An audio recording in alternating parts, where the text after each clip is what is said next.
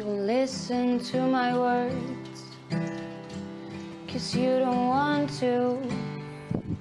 Cause you don't need to. You have it all. You're in control. You still don't know what's going on.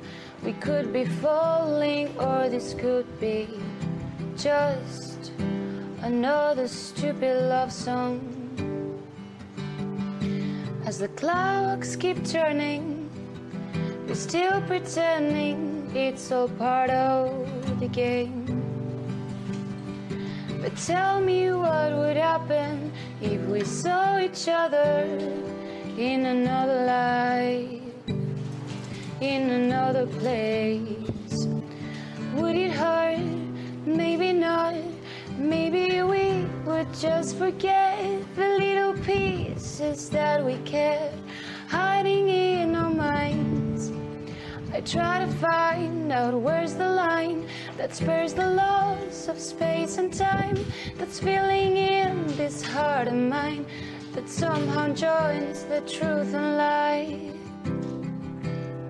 That somehow joins the truth and lie.